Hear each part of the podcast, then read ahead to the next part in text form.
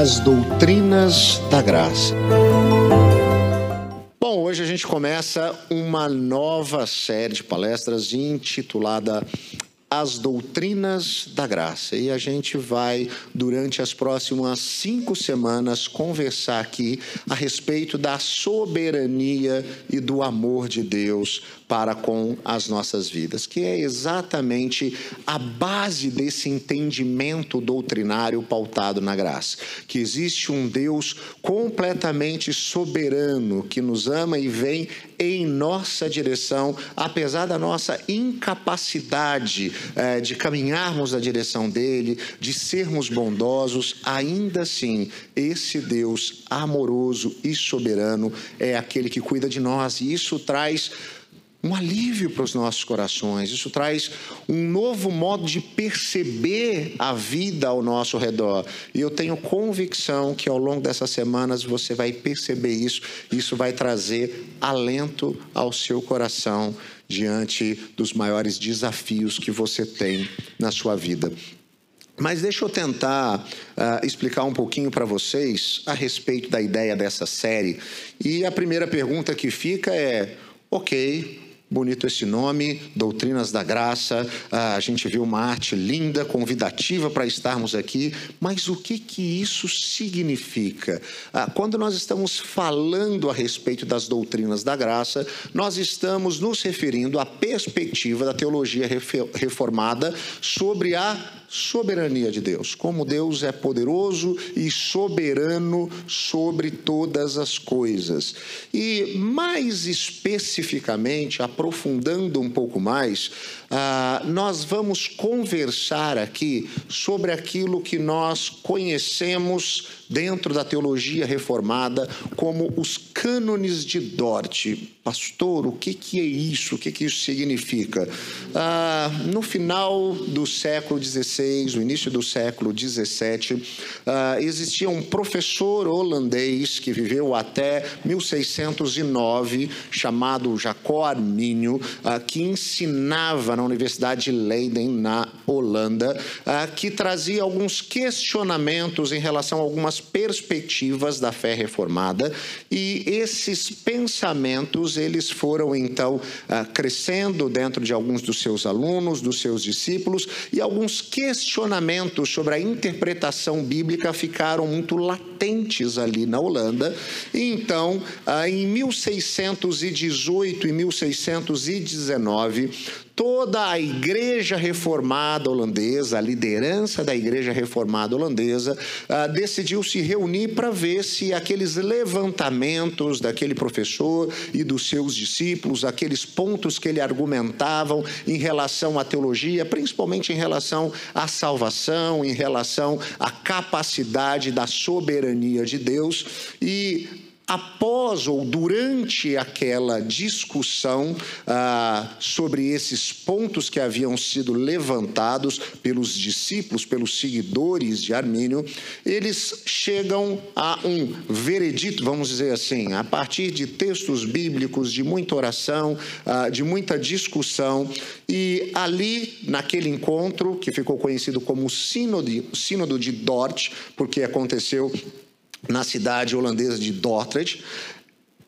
eles estabeleceram os conhecidos cânones de Dort, ou como algumas pessoas costumam chamar no nosso tempo, eh, de os cinco pontos Calvi, do calvinismo. Mas deixa eu só explicar isso para você.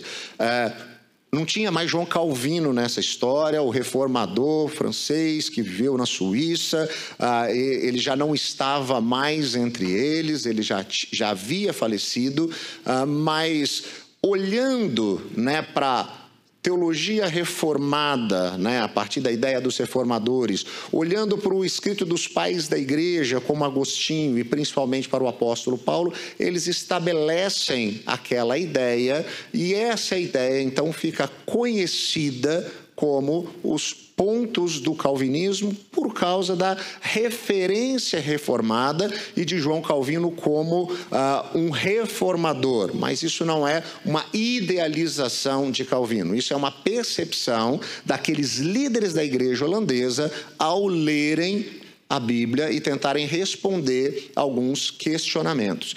E esses pontos, então, ficaram conhecidos a partir de um acróstico, né? que na língua inglesa forma a palavra tulip, que seria a nossa flor tulipa. Né? Agora vocês entenderam uh, um pouquinho o motivo da arte, divulgação da série, aquela tulipa, aquela flor bonita. Uh, e o que, que significava cada um desses pontos? Ora, o primeiro deles falava sobre a depravação total do ser humano, como o ser humano está completamente dominado pelo pecado. O segundo falava sobre a respeito da eleição incondicional. Os eleitos de Deus não o são por causa de alguma condição específica, mas apesar da sua limitação, a expiação limitada, a morte de Jesus por aqueles né, a, a quem o Pai o escolheu, escolheu e deu a ele, uh, no entendimento de que se uh, Jesus morresse por todas as pessoas e nem todas fossem salvas, uh, esse sacrifício sacrifício seria um sacrifício incompleto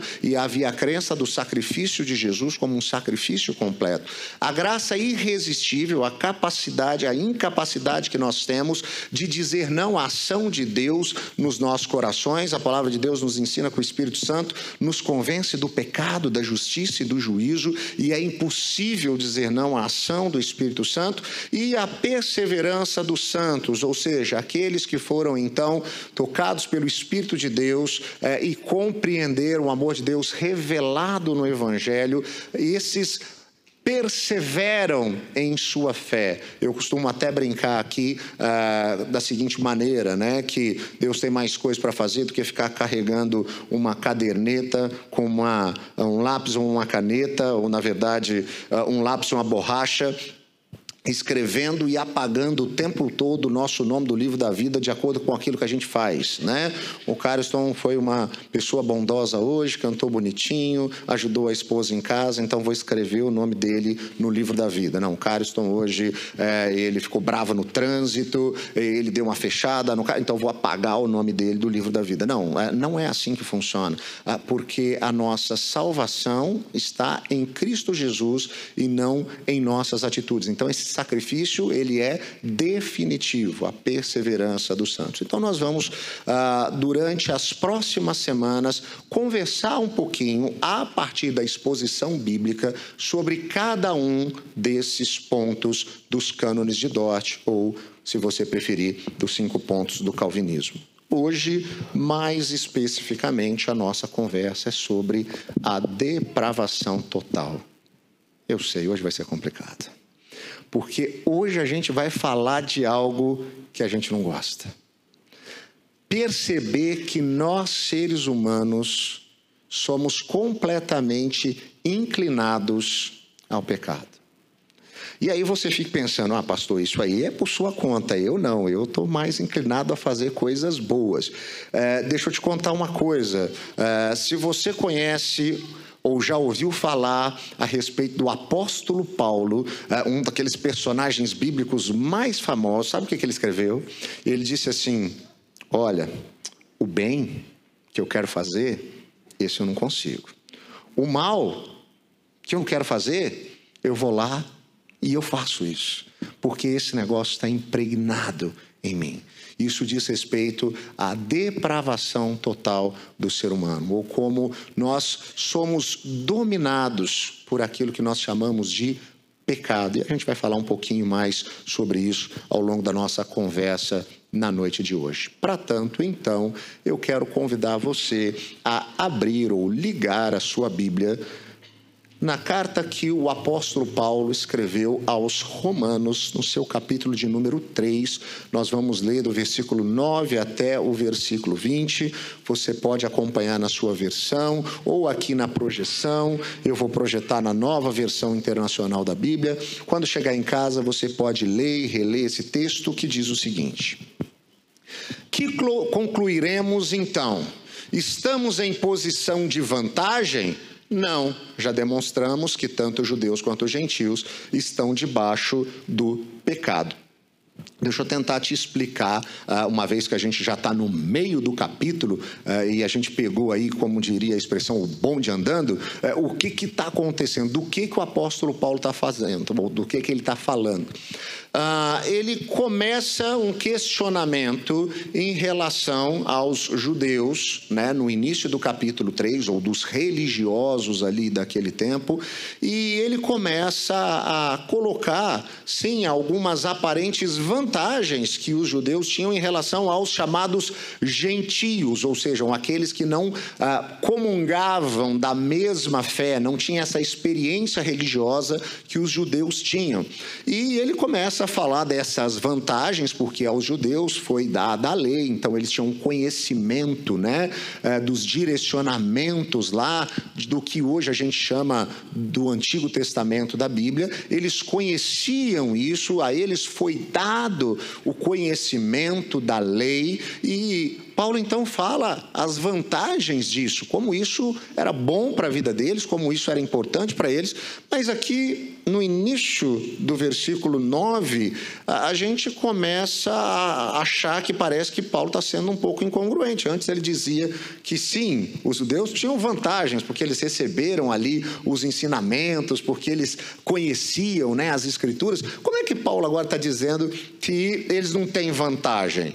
Porque Paulo agora está falando especificamente a respeito da luta contra o pecado em relação à salvação. Ou seja, a moralidade religiosa deles, ah, agora, ela não os livra do pecado. Tanto aqueles que eram gentios, ou seja, os não religiosos, eles estavam debaixo do pecado, quanto os judeus, que eram os religiosos, conhecedores da lei, eles também estavam sujeitos ao pecado. Da mesma maneira. Então, o que, que Paulo está dizendo aqui? Olha, então estão os judeus em vantagem porque eles são religiosos, eles carregam né, as escrituras, eles conhecem os ensinamentos? Paulo está dizendo, não.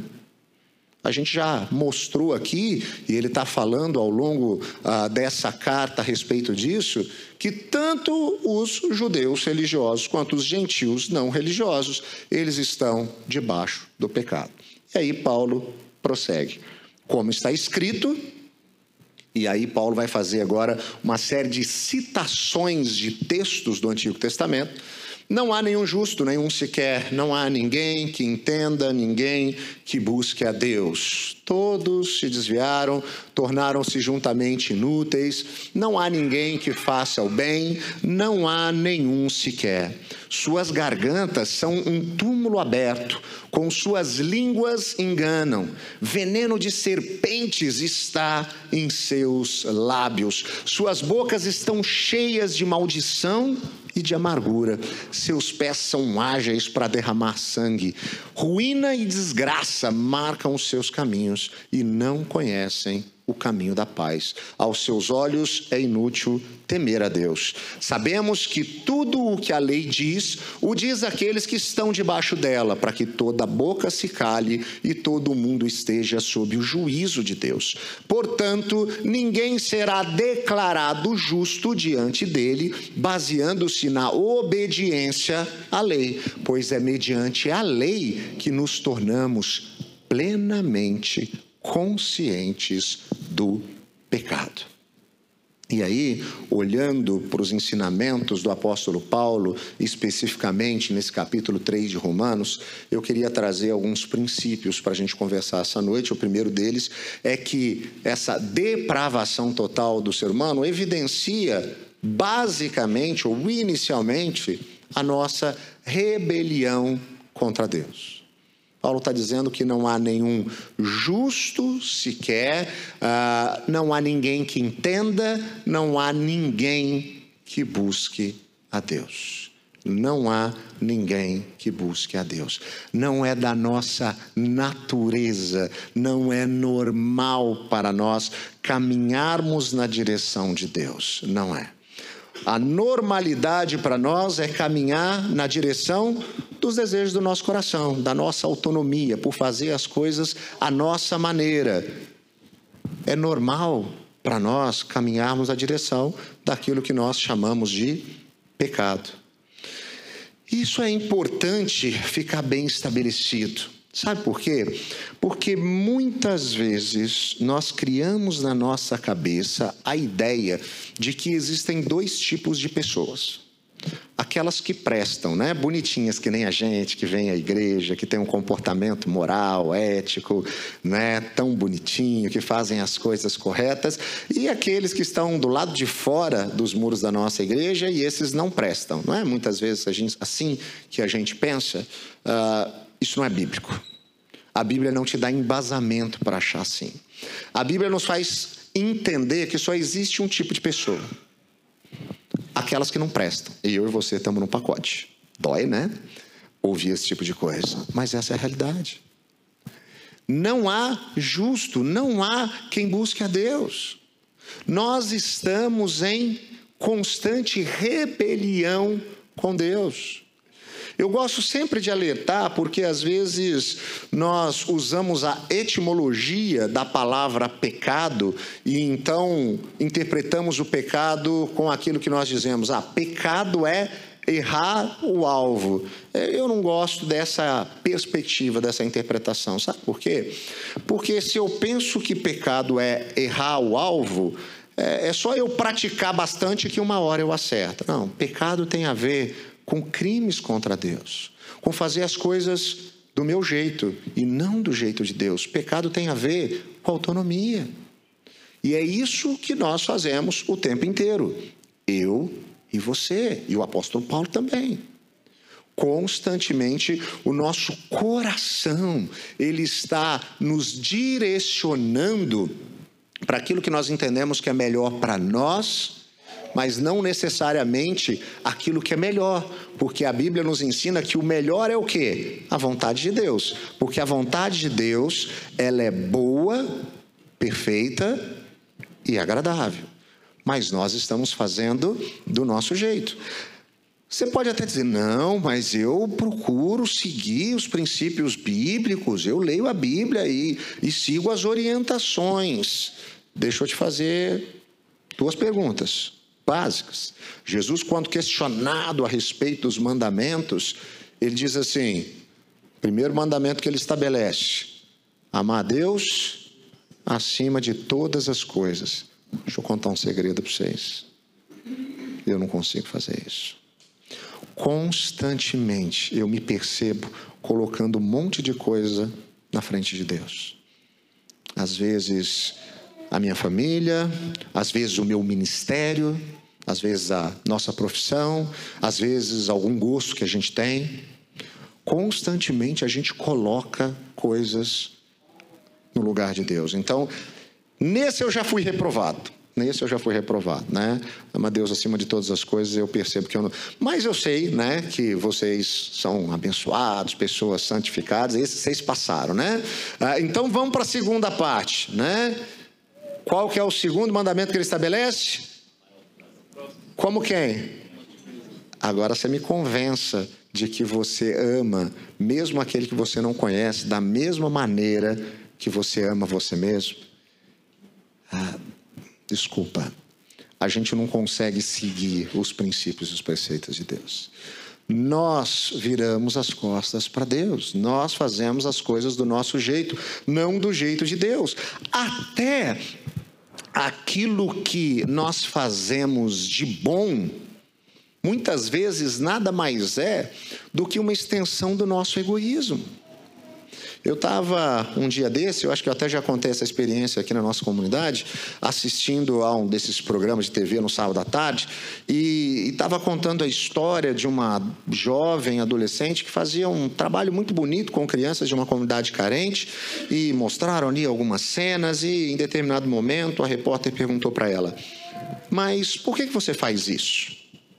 O que, que você gasta do seu tempo, podia estar fazendo tantas coisas, para se dedicar a essas crianças? E ela respondeu com muita sinceridade. Ela disse assim: Porque quando eu faço isso, me faz bem. Eu me sinto bem comigo mesmo. E é verdade.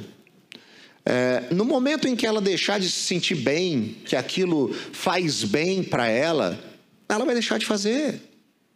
porque nós somos assim. Até a nossa bondade acaba se tornando uma extensão do nosso egoísmo. O profeta Isaías, ele é contundente quando ele fala a respeito disso. Ele diz que, é, de fato, né, nós somos é, injustos, nós não somos justos, nós somos, na verdade, impuros. E, e ele diz algo que, para mim, é muito forte. Ele diz que as nossas obras de justiça, as nossas boas ações, as coisas boas que a gente faz diante de Deus são trapo de imundícia. Deixa eu tentar te contextualizar com o profeta Isaías. Você sabe o que é trapo de imundícia? Era o pano que a mulher usava para conter a sua menstruação. Em outras palavras, o que, que Isaías está dizendo? Que não os nossos pecados, ele não está falando do, dos nossos pecados, não. Ele está falando até do que a gente faz de bom, ou tenta fazer de bom, ou acha que é bom. É como se a gente pegasse um monte de absorvente usado, muito sujo, colocasse tudo isso em cima de uma bandeja e dissesse para Deus: Olha, Deus, isso é o melhor que eu tenho para te oferecer. Isso é o melhor que eu tenho para te dar absorvente usado. É tudo que a gente tem para dar para Deus. Por quê? Porque nós estamos completamente contaminados pelo pecado, pela opção que fizemos pelo pecado. Eu sei, às vezes alguns questionamentos surgem, né? Porque nós falamos que esse pecado, ele é algo que nós herdamos dos nossos primeiros pais, né? Adão e Eva, eles ah, cometem esse crime contra Deus e nós já nascemos com isso impregnado em nós.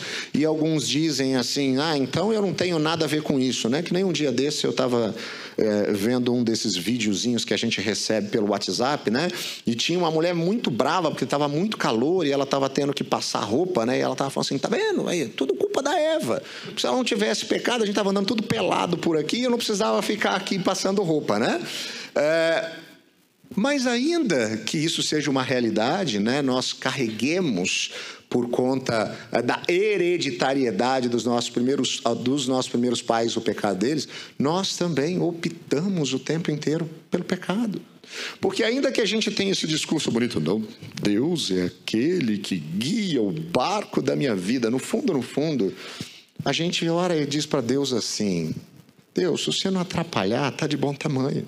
Porque eu sei o que é melhor, eu já tracei isso. Por isso que quando a gente ora, a gente ora bonito, né? A gente até muda a tonalidade da voz e a gente começa a usar palavras que normalmente a gente não usa, né? Porque a gente tem convicção que a gente vai convencer Deus a fazer as coisas do nosso jeito. Do nosso jeito. E isso é autonomia. É fazer as coisas do nosso jeito e não do jeito de Deus. Isso é pecado, da mesma maneira. Então nós estamos completamente impregnados por ele. A depravação total nos mostra essa rebelião que nós temos contra Deus. Mas quando isso acontece, né, quando nós nos voltamos contra Deus, contra o Criador, sabe o que, que acontece? Isso traz consequências para nós mesmos, criaturas. E aí a gente percebe que a depravação total também evidencia a nossa rebelião contra nós mesmos. Quando, como constantemente nós nos sabotamos, como nós nos levamos para distante daquilo que seria melhor para nós. Você já percebeu que a gente não tem nem consciência daquilo que de fato é bom e melhor para nós? Porque às vezes uma coisa acontece conosco que nós classificamos aquilo como ruim, péssimo. E depois de alguns meses a gente diz: opa, até que aquela mudança, até que aquele desemprego foi algo bom, se configurou em algo positivo na minha vida. E aí a gente olha para algo bom, que a gente classifica como uma das melhores coisas que poderiam acontecer, e três meses depois a gente diz: como foi péssimo. A, a, gente tem essa incapacidade. Por quê? Porque essa rebelião se torna uma rebelião contra nós mesmos. Interessante o apóstolo Paulo falando sobre isso, porque aqui ele começa a falar de um aspecto que é daqueles que sabota muito o ser humano. Ele está falando aqui a respeito da língua, né, da nossa capacidade de ficar falando o tempo inteiro. E ele diz aqui: suas gargantas são como um túmulo aberto, com suas línguas enganam, veneno de serpentes está em seus lábios, as suas bocas estão cheias de maldição e de amargura. Ou seja, esse nosso comportamento evidencia essa nossa natureza, aquilo que nós nos tornamos. E ele fala então que a nossa boca, a nossa língua, ela constantemente leva ao engano. Isso é consequência de algo que brota dos nossos próprios corações. Sabe por quê? Porque o profeta Jeremias diz que o nosso coração é enganoso. O nosso coração é enganoso e nós começamos a ter uma perspectiva equivocada sobre nós mesmos. E o ser humano é muito pendular, né?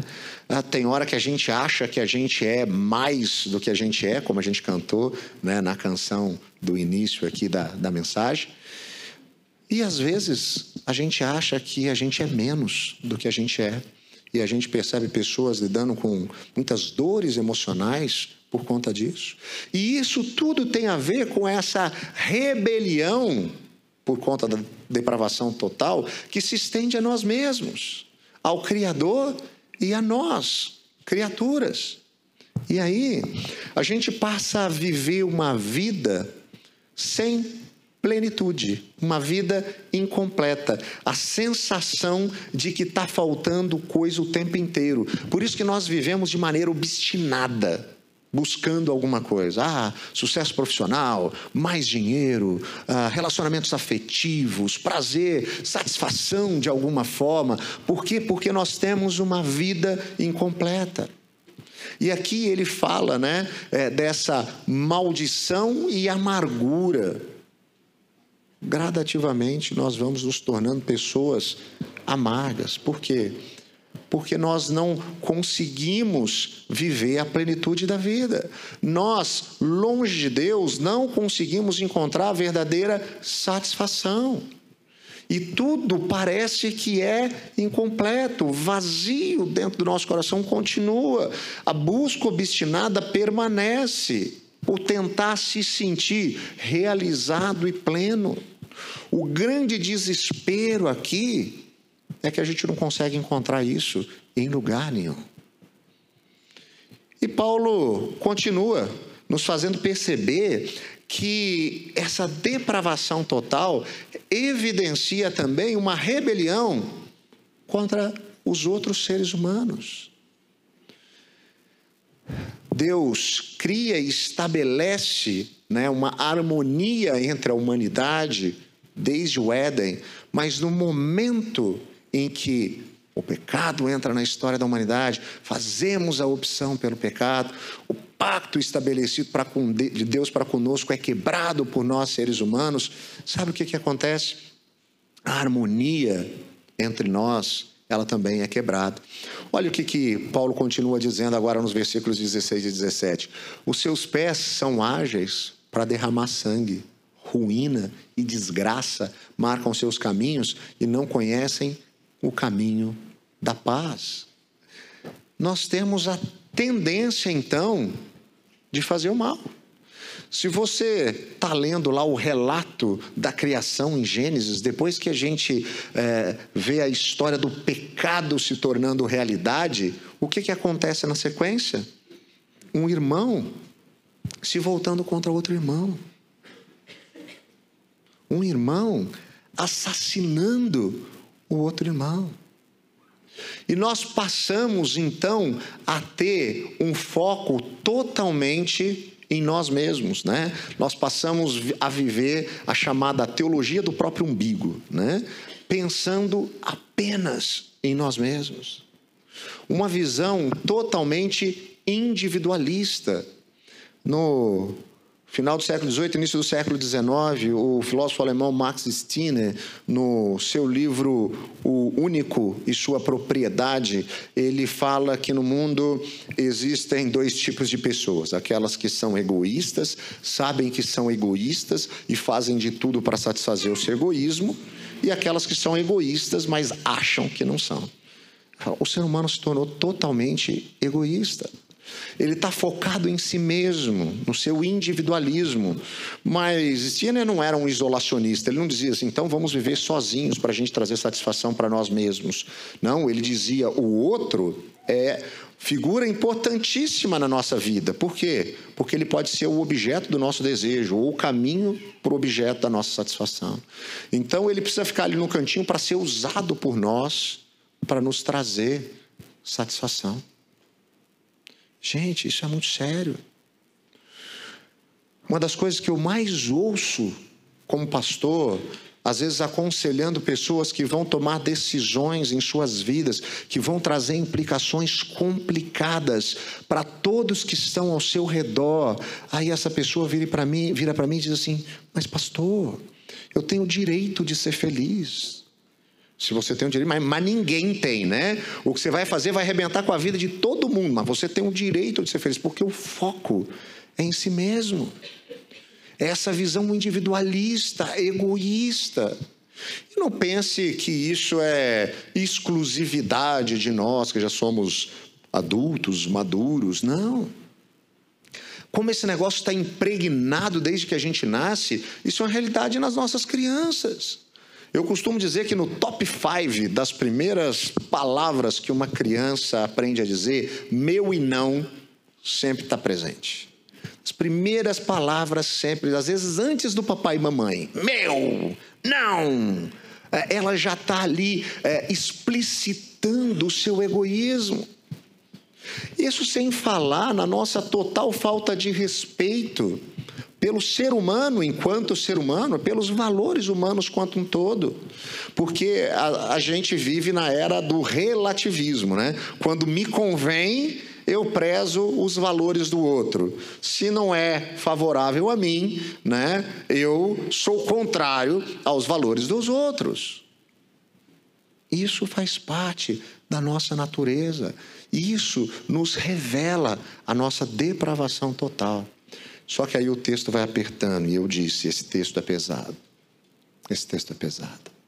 Sabe por quê? Ah, quando chega aqui no versículo 19, no versículo 20, Paulo está dizendo a respeito da consequência disso tudo. Paulo começa a falar aqui que essa depravação total evidencia o juízo de Deus.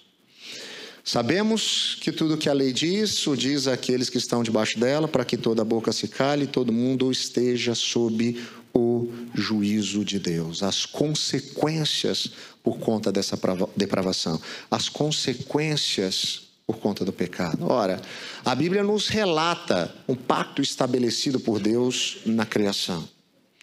Deus diz para a humanidade ali representada por Adão e por sua esposa Eva, ele diz: a gente vai viver um relacionamento de intimidade harmonioso, eu e vocês, e devia ser maravilhoso. Imagina, fim de tarde, Deus chegava para tomar um cafezinho com Adão, batia papo, né? devia ficar falando de futebol, né? Eu não sei se tinha time naquela época, provavelmente não, talvez um time dos bichos, né?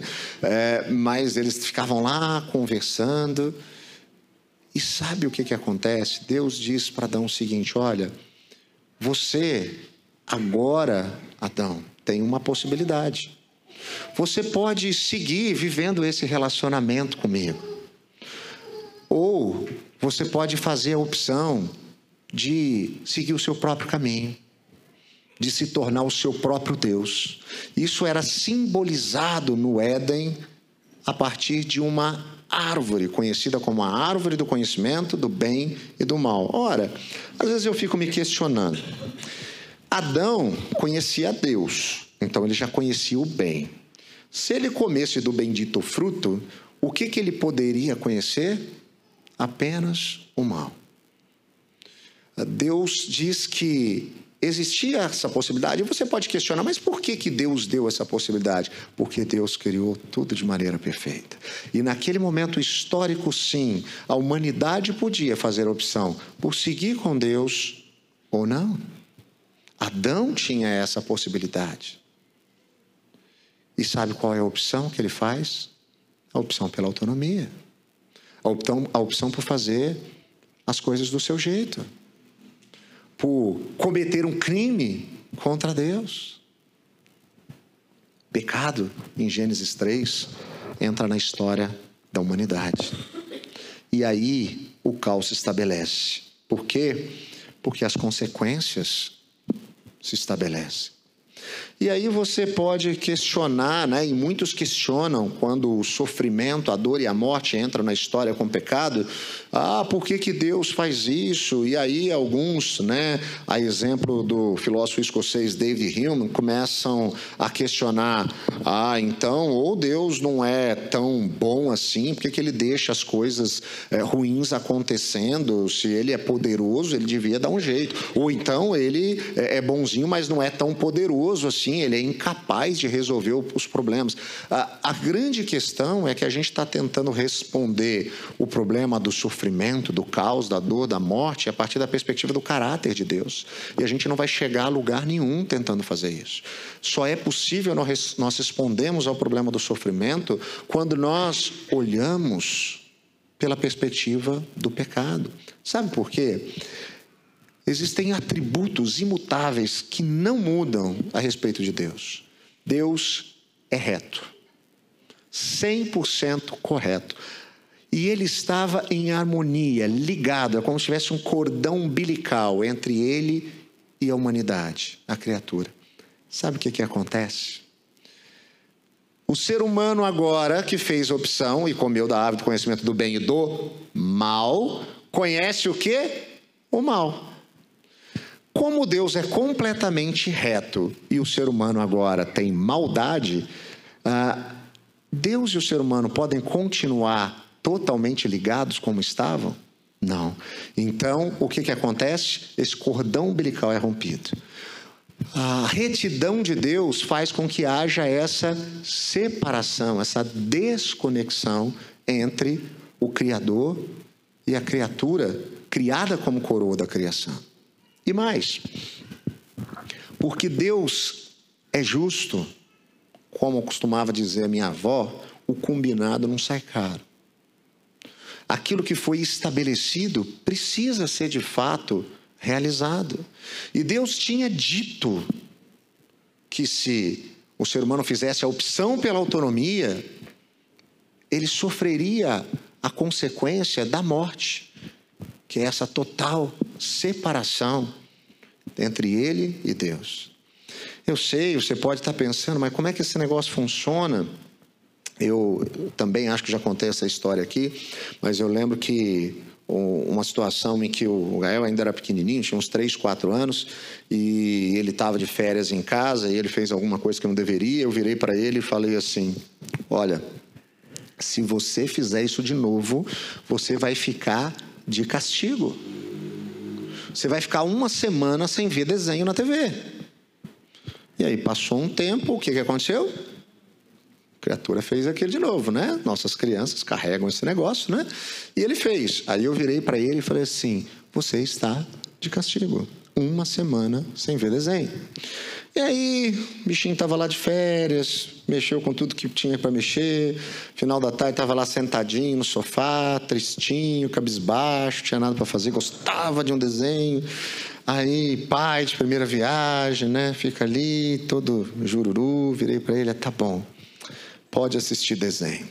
Aí, quando eu saio da sala e chego na cozinha, minha esposa me para no peito e diz assim: O que você está fazendo? Eu falei, como assim? Ele falou assim, você não está sendo justo. Por que não? Porque você combinou algo e não cumpriu. Você não está sendo justo. Eu até aprendi a dar castigo, porque eu geralmente falo assim, ó, se você fizer isso de novo, você vai ficar de castigo por tempo indeterminado. Aí depois eu penso quanto tempo vai ser, né? Pode ser duas horas, dois minutos, dois dias, tempo indeterminado. Uh, Mas ela me fez pensar que de fato eu estava sendo injusto. Eu não tinha cumprido o que eu tinha combinado. Se Deus simplesmente, simplesmente dissesse, ah, deixa para lá, Deus estaria sendo injusto. E quando a gente fala a respeito do caráter de Deus, quando a gente fala a respeito dos atributos de Deus, a gente não pode se esquecer que Deus é completamente justo. Então, porque Deus é reto, há separação. Porque Deus é justo, há condenação. A realidade por conta do pecado. Ou seja, o juízo sobre nós. E o que mais nos desespera é a incapacidade que nós temos de resolver isso. Porque por mais que a gente pense assim, não, então eu vou fazer coisas boas para pesar mais para o nosso lado, e aí Deus vai olhar para mim e vai dizer, ó, oh, menino bonzinho, né? Como que não ama esse menino, né? Só que aí, quando a gente descobre que o padrão de excelência de Deus é o próprio Deus, a gente fica uma sinuca de bico. Porque nós nos acostumamos a relativizar as coisas, nós costumamos a nos comparar, né? É, eu sempre falo sobre isso, né? Aquele negócio de que a gente cresceu é, quando tirava uma nota baixa, dizendo para o pai e para a mãe ao apresentar o boletim, é, mas a classe inteira foi mal, né? Eu, eu tirei dois, mas o Rafael tirou zero, né? A gente sempre apresenta alguém que é pior que a gente. O grande problema é que a comparação que a gente tem aqui é com o próprio Deus. E Deus é completamente santo.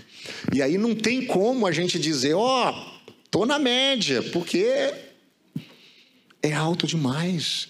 A gente não consegue. Mas a gente inventa história, a gente começa a achar, não, mas se eu seguir a lei, se eu seguir a Bíblia, se eu seguir isso, aí eu vou merecer.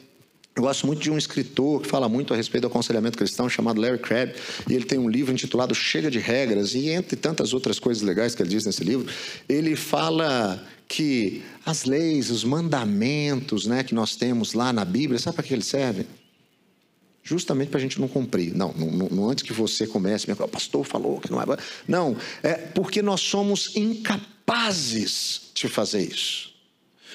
Tenta você mesmo estabelecer um punhado de regras e você vai ver que em algum momento você mesmo não vai conseguir cumprir regras que você estabeleceu para você mesmo. Que eu diga quando a gente diz que vai fazer regime, né? Ah, vamos fazer uma dieta, né? Vou comer menos carboidrato. Isso até a galera te convidar para ir no McDonald's, né? Ah, então, ah, mesmo as regras que nós mesmos estabelecemos, nós não conseguimos. E, e o Crab diz o seguinte: isso é justamente para a gente não cumprir. Sabe por quê? Porque isso evidencia a nossa incapacidade e nos mostra o quanto nós dependemos de Deus. E, gente, eu sei que, falando de um assunto desse, quando a gente chega aqui, nessa hora é desesperador, porque a gente percebe que a gente está completamente perdido. E o questionamento que a gente tem é: o que, que pode ser feito? Por mim, por você? Nada. Mas deixa eu te contar uma boa notícia. Deus nos amou tanto, apesar de nós mesmos, que Ele cria a possibilidade de nós voltarmos a um relacionamento com Ele. De ser paga a dívida que nós tínhamos, que era impagável.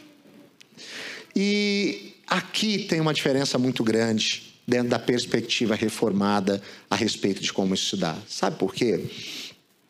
Dentro de uma concepção teológica não reformada, a ideia funciona mais ou menos assim: bom, o pecado então ele é ruim, é como se a gente estivesse afundando nele, como se tivesse a gente se, se afogando nesse lamaçal de pecado.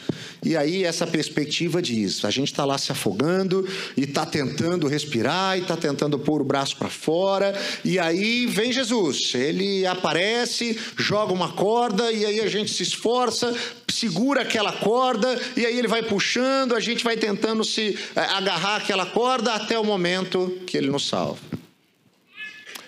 A teologia, a perspectiva da teologia reformada, ela é diferente. Ela diz o seguinte: nós estávamos completamente afundados no pecado, mortos no nosso delito e no nosso pecado. A gente já tinha se afogado, a gente já tinha morrido. Mas aí sabe o que, que Jesus fez? Ele entrou lá, nos pegou e nos trouxe de novo a vida, assim como ele fez com Lázaro, que já havia morrido. E ele diz: Vem para fora, Jesus, vem na nossa direção. E ele nos traz de novo a vida. É isso que nós lemos na carta aos Efésios, capítulo 2, a partir do versículo 1, que diz o seguinte: Vocês estavam mortos em suas transgressões e pecados, nos quais costumavam viver quando seguiam a presente ordem deste mundo. E o príncipe do poder do ar, o espírito que agora está atuando nos que vivem da, na desobediência. Anteriormente, todos nós também vivíamos entre eles, satisfazendo as vontades da nossa carne, seguindo seus desejos e pensamentos. Como os outros, éramos por natureza merecedores da ira. Todavia, Deus, que é rico em misericórdia, pelo grande amor com que nos amou, deu-nos vida juntamente com Cristo, quando ainda estávamos mortos em transgressões. Pela graça, vocês são salvos. Deus, então, nos ressuscitou com Cristo e com Ele nos fez assentar nos lugares celestiais em Cristo Jesus, para mostrar nas eras que hão de vir a incomparável riqueza da Sua graça, demonstrada em Sua bondade para conosco em Cristo Jesus. Eu e você, totalmente depravados, mortos nos nossos delitos e pecados, incapazes de escolhermos a Deus, incapazes de sermos aceitos por Deus. Graciosamente somos amados por Ele. Jesus é aquele que vai e nos tira do lamaçal do pecado onde estávamos mortos, da onde não poderíamos sair. Ele nos traz de volta para si. Ele faz o milagre da ressurreição nas nossas vidas. Ele é capaz de fazer nova todas as coisas. Ele é capaz de mudar o rumo da nossa história. Ainda que o pecado seja uma realidade, ainda que estejamos totalmente depravados, podemos ter esperança que um dia estaremos da eternidade na presença do nosso Salvador junto do nosso Criador, o lugar de onde nós nunca deveríamos ter saído, onde não haverá mais dor, nem tristeza, nem lágrima, nem morte. Nós estaremos pelo sacrifício de Jesus e somente pelo sacrifício de Jesus, apesar da nossa incapacidade. Essa é a perspectiva reformada da depravação total. Nós não conseguimos, mas Jesus fez por nós. Queria convidar você a fechar seus olhos, eu quero orar pela sua vida. Deus de graça, muito obrigado por tão grande amor. Obrigado, Deus, porque apesar de nós não merecermos, apesar de estarmos mortos dos nossos delitos e pecados, ainda assim, Jesus vem em nossa direção e nos traz de volta a vida, a plenitude da vida a um relacionamento real que, enfim, preenche todo o vazio do nosso coração. E a nossa vida agora sim passa a ter significado. Não estamos mais mortos, mas somos ressuscitados. Estamos agora em comunhão com o nosso Criador por intermédio do nosso Redentor. Por isso nós somos gratos. Jesus, que esse entendimento, de fato, mude a nossa maneira de viver. Que nós possamos ter atitudes diferentes, seguir os seus princípios, os seus preceitos, não para agradar ao Senhor, não para conquistar o seu amor, mas em resposta ao amor com o qual o Senhor nos amou e que já foi provado em Cristo Jesus, porque ele já morreu naquela cruz, ele já derramou o seu sangue para que nós pudéssemos ter vida e vida plena, vida em abundância. Nós oramos assim, Pai agradecidos. No nome daquele que sim morreu, mas não ficou morto. Porque se o salário do pecado é a morte, a consequência do pecado é a morte. Onde há pecado, a morte. Onde não há pecado, não pode prevalecer a morte. E Jesus, que viveu sem pecado, venceu a própria morte, ressuscitou ao terceiro dia. Ele é o primeiro na ressurreição e é aquele que há de nos ressuscitar para vivermos plenamente com o nosso Criador. Nós oramos agradecidos. E no nome de Jesus. Amém e amém.